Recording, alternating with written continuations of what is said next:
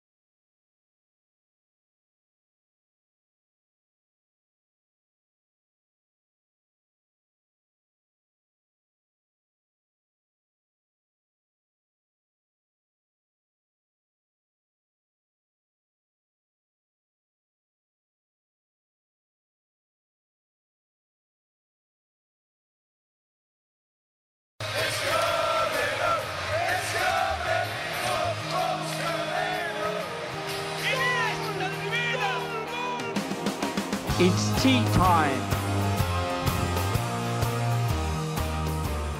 Olá, queridíssimo amigo, queridíssima amiga. Esse é o podcast do blog Hora do Chá com Bola. Blog que tem o prazer de misturar esporte com ênfase no futebol e política, que não apenas se misturam, como se discute. Eu sou Lincoln Cruz, ao meu lado estará o inglês abrasileirado Emílio Freire. Na nossa 14ª conversa falaremos sobre futebol total. Então pegue seu líquido favorito e deguste desta conversa. Olá, Emílio. Olá, Lincoln. Então, acho que não, ter, não poderíamos ter outro tema, né, para o nosso 14 episódio aí. O número 14 é muito especial para mim. Primeiro pelo Arsenal, né, que sou, sou um torcedor do Arsenal e o Thierry Henry, que passou pelo Arsenal aí, um dos ídolos do clube. Mas também pelo Johan Cruyff, né, que foi aí podemos dizer o protagonista desse futebol total da Holanda nos anos 74, 78 nas Copas ali, né? Então, eu acho que para abrir, né, a gente só tem que fazer uma menção do número 14 e a sua importância no futebol. Boa, Emílio. Então, é isso, nossa, primeira, nossa abertura aí, né? Não poderíamos, não poderíamos deixar de mencionar as, as mais de 100 mil mortes, né? Por Covid-19 e o tamanho negacionismo que ainda existe é, perante a nossa sociedade. Essa boêmia pandêmica né, que se vive por parte de grande parte da população é, brasileira. E entrando aí na nossa, no nosso episódio, só antes eu gostaria de falar é, o nome do, da minha recomendação no último episódio, que eu acabei esquecendo, então só para dar nomes a quem merece. José Colagrossi é o nome do, do entrevistado lá no Futurismo, no podcast que eu acabei é, recomendando e, esquecendo o nome no final. Bom, então para entrar aí na nossa questão do futebol total, algumas coisas elas chamam a atenção, né? E quando foi, quando se isso abre bem ali é, no capítulo da pirâmide invertida, onde se fala do futebol total, né? Como era, como ficou, como ficou enxergue, né? Como, como enxergaram o jogo e como isso é praticamente o alicerce de tudo que se tem da última evolução do futebol, que foi o Pep Guardiola, né? Então ali a questão do espaço, como controlar, né? Ficou identificado que o futebol era um jogo de espaço, como ele deveria ser controlado, né? o que fazer para manter é, a posse, né? abrir o campo, a questão de diminuir o campo para evitar que o adversário é, consiga conservar essa posse. Então, tudo isso né, vem a calhar já para a gente abrir esse, esse nosso episódio. E claro, os mentores né, de Cruyff que passou os seus conhecimentos a Pep Guardiola mais anteriores. Então, assim como deixa bem explícito no livro do, do Klopp, que ele é o treinador pelas pessoas que moldaram ele não só durante a vida, como as pessoas desportivas que, que tiveram na vida dele e o que ele passou naqueles momentos. Então ele, ele é um treinador símbolo de toda a vida dele. O futebol total também é símbolo de seus antecessores. O Cruyff, né, como é, coloca-se até no livro, né, é, o tamanho, a tamanha importância, o quão emblemático ele era na Holanda, comparando o Cruyff sendo o John Lennon da Gran, é, o John o, o Cruyff era para a Holanda o que John Lennon era para a Grã-Bretanha né para para Inglaterra então colocar essas duas coisas o enxergar o jogo e os seus mentores né trazendo aí essas essas boas coisas ao futebol. Com certeza outro detalhe né para a gente entrar nisso né o Johan Cruyff claro foi um grande uma grande personalidade assim na, na, Holanda e também outro detalhe assim que eu acho bem interessante do livro até que tu citou né do Jonathan Wilson é que ele coloca como o futebol holandês o futebol total que era um futebol bem mais fluido ele surge a partir de um movimento de, arquitetura total da cidade de Amsterdã. Então como futebol e sociedade eles estão mesclados. E quem já foi a Amsterdã Amsterdã ou até já viu fotos vê que lá não tem muito trânsito de carros é muito fluido a cidade muitos barcos bicicletas enfim, a própria arquitetura da cidade também é muito fluido. E como isso impactou no futebol, né, de certa forma. Então, a gente não tem nem como, quando a gente pega o maior futebol, assim, futebol total da Holanda, que foi um dos auges do futebol da Holanda, a gente não tem como separar futebol de sociedade nem nisso, né? Então, é muito interessante para a nossa proposta aqui do podcast também. Exatamente. E, e se falava, e, e essa, esse contraste, né?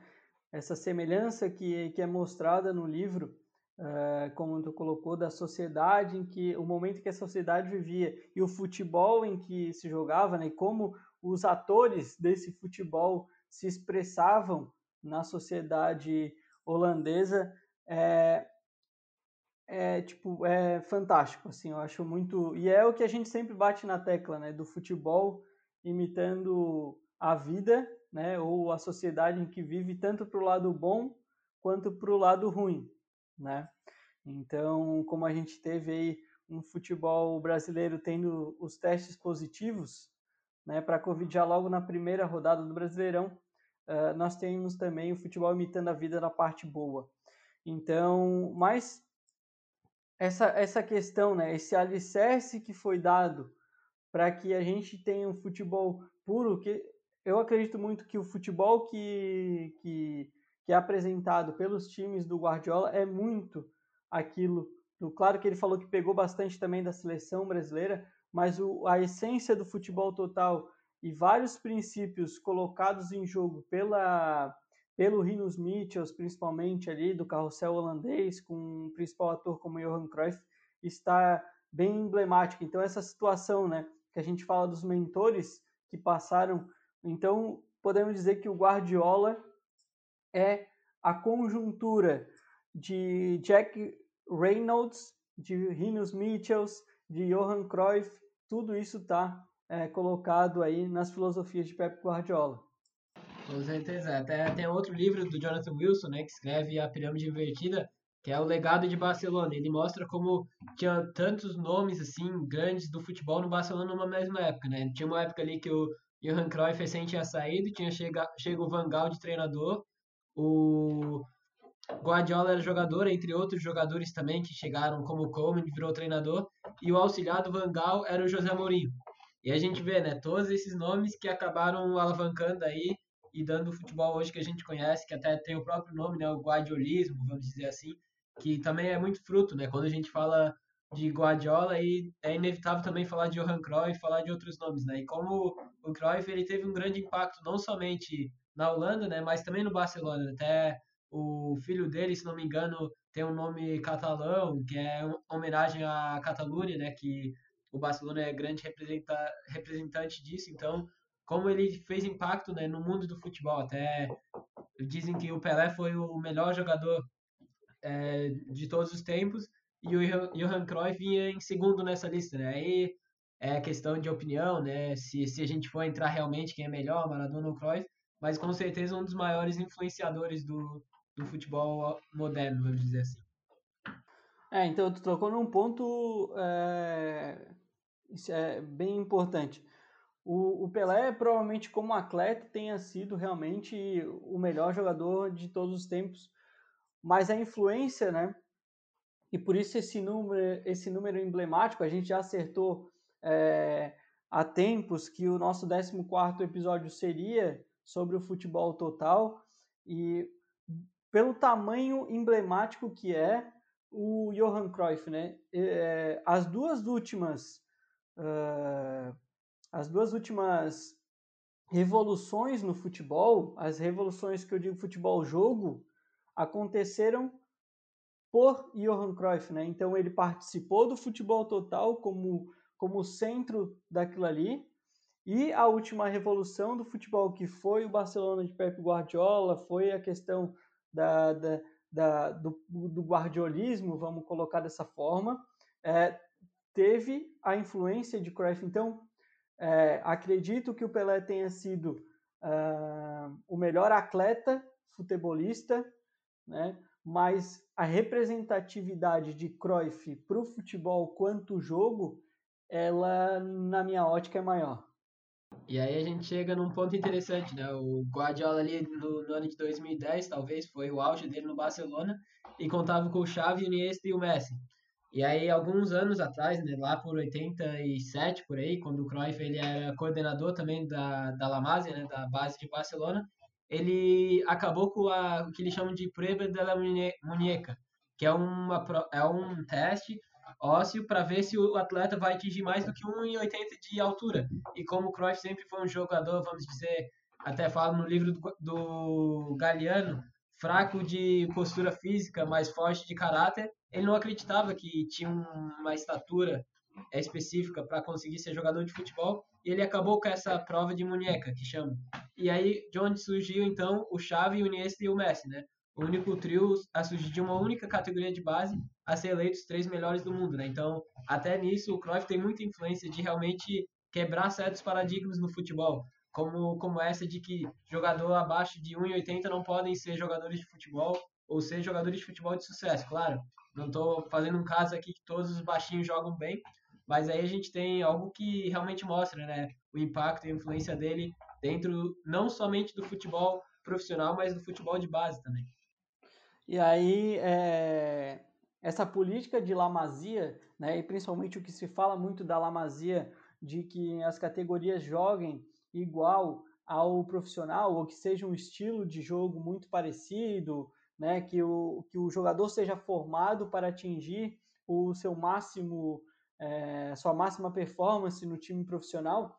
E aí, quando eu coloco a questão dos mentores e trazendo é, isso, né, dizendo que o Guardiola é e que o Cruyff é a compactação do, desses mentores, é, no livro do Jonathan Wilson, da Pirâmide Invertida, nesse capítulo do Futebol Total, o Jack Reynolds, que foi um dos mentores ali do Rinos Mitchells, né, que era o comandante do, do futebol total ali, que era o comandante do carrossel holandês, ele fala, uh, ele, ele tinha, ele, ele, ele pregava no Ajax uma política, né, onde ele mesmo cuidava das categorias de base para que todas as idades jogassem o mesmo estilo de futebol.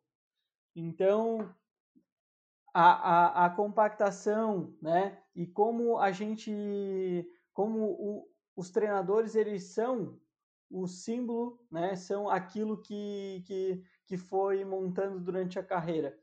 E a pergunta, né, é, que fica, e até tem a passagem de um brasileiro ali, e aí ele fala do, de uma das. Da, o, a linha do impedimento, né, que foi algo muito importante para que o, o, futebol total conseguisse ser implementado, foi figura ali, é, não foi coadjuvante, né, foi um dos atores principais, e aí ele fala e traz e traça um paralelo com o que se pensava da linha burra, da, da linha do impedimento no Brasil, que era chamado de linha burra, né? Então, o que. Porque eu, eu trago esse pensamento, talvez. Será que hoje com, a gente conseguiria ter uma revolução drástica no futebol? Será que a gente conseguiria implementar? Ou será que o tempo é curto? E principalmente aqui no Brasil, a política do resultado impediria, né? Até se trata muito que, que a Holanda conseguiu ter essa evolução pelo fato de não trabalhar com o resultado na época, da liga não ser tão, tão explorada. O que que, o que que tu pensa desse, nesse sentido, Emílio? Olha, eu acho que até isso depois, né, surge o Van Gaal, que é um futebol muito mais pragmático e de certa forma surge os anti-Cruyffs, né, que vê um futebol que é muito mais mecanicista e tudo mais, e que isso é, é são, são ondas, né, são movimentos. Mas uma das coisas ali que o Cruyff criticava muito forte, assim, até tem um livro dele chamado Por que me gusta o futebol, que ele fala isso, que ele acredita que quem deve treinar as categorias de base, os meninos, não são aqueles que ele chama de estudados, que estão para subir a escada do futebol, né? Que chegam no sub-11 para ir para o sub-13 e assim por diante. Ele diz que são aqueles que amam o futebol e querem realmente ensinar e repassar valores para aqueles meninos, né? Então, até nessa função, né, que o próprio treinador, a mentalidade não pode ser onde, não, eu estou aqui para subir para a próxima categoria, né? Então, a própria mentalidade do treinador também não pode ser de busca de resultado. E hoje no futebol a gente vê muito isso, né? Uma produtividade absurda de chegar e eu chego no sub-11 para começar, mas depois eu vou até o sub-20 e, e assim por diante. E que muitos treinadores questionam por que, que um cara lá do sub-20 ganha melhor do que o sub-11. Será que o desenvolvimento não é tão importante, né? E até, se não me engano, a se não me engano é presidente ou primeira-ministra da Alemanha que uma vez falou, né, que como que eu vou pagar mais para um médico do que um professor, se um professor ensinou um médico, né? Então os nossos valores da sociedade realmente vão implicar nisso, né?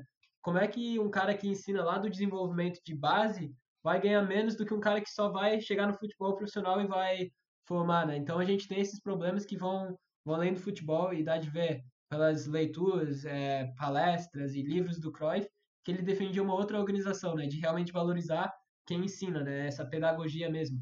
E hoje eu acho que se a gente não chegar e valorizar quem ensina desde, desde pequeno, né? Quem realmente faz essa formação, aí a gente não tem como mudar, né? Se a gente busca sempre treinador que tá ali para subir a escada do futebol, digamos assim, vai ser muito difícil mudar o, o futebol brasileiro nesse sentido. É, então entrou numa, numa pergunta importante, né? Será que o melhor treinador é o que tem que estar tá no, no sub-20, no profissional, ou o melhor treinador tem que estar tá no, no alicerce da formação, né? nas categorias menores.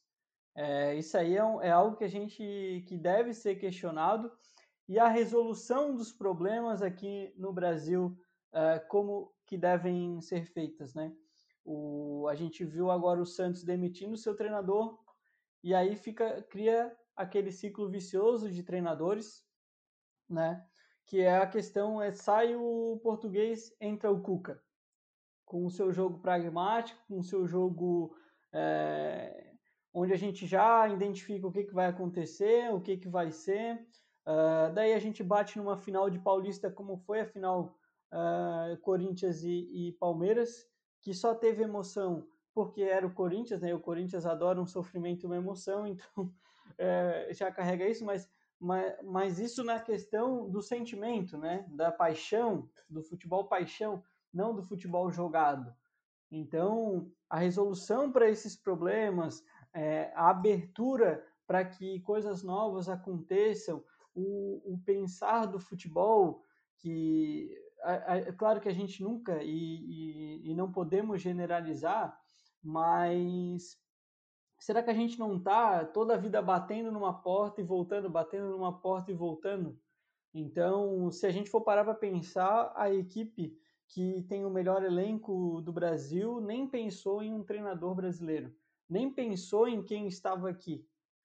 Não sabe nem se o treinador que chegou, por mais que seja vindo de uma escola ótima, de uma escola vencedora, não sabe se vai dar certo. Inclusive no primeiro jogo, ele, ele cometeu um erro crasso, fez uma mudança de jogo totalmente equivocada, mas, e também, só que aí, claro, a gente também não vai crucificar o cara porque é um jogo só, o cara teve uma semana, com certeza, embora ele tenha falado que conhecia os jogadores que tinha em mão, provavelmente ele não, provavelmente não, ele não conhece a fundo os jogadores, mas há de se pensar o porquê que a gente não está nem querendo o nosso o time que tem o melhor elenco, que tem as melhores instalações, por que, que ele não está querendo é, o futebol brasileiro?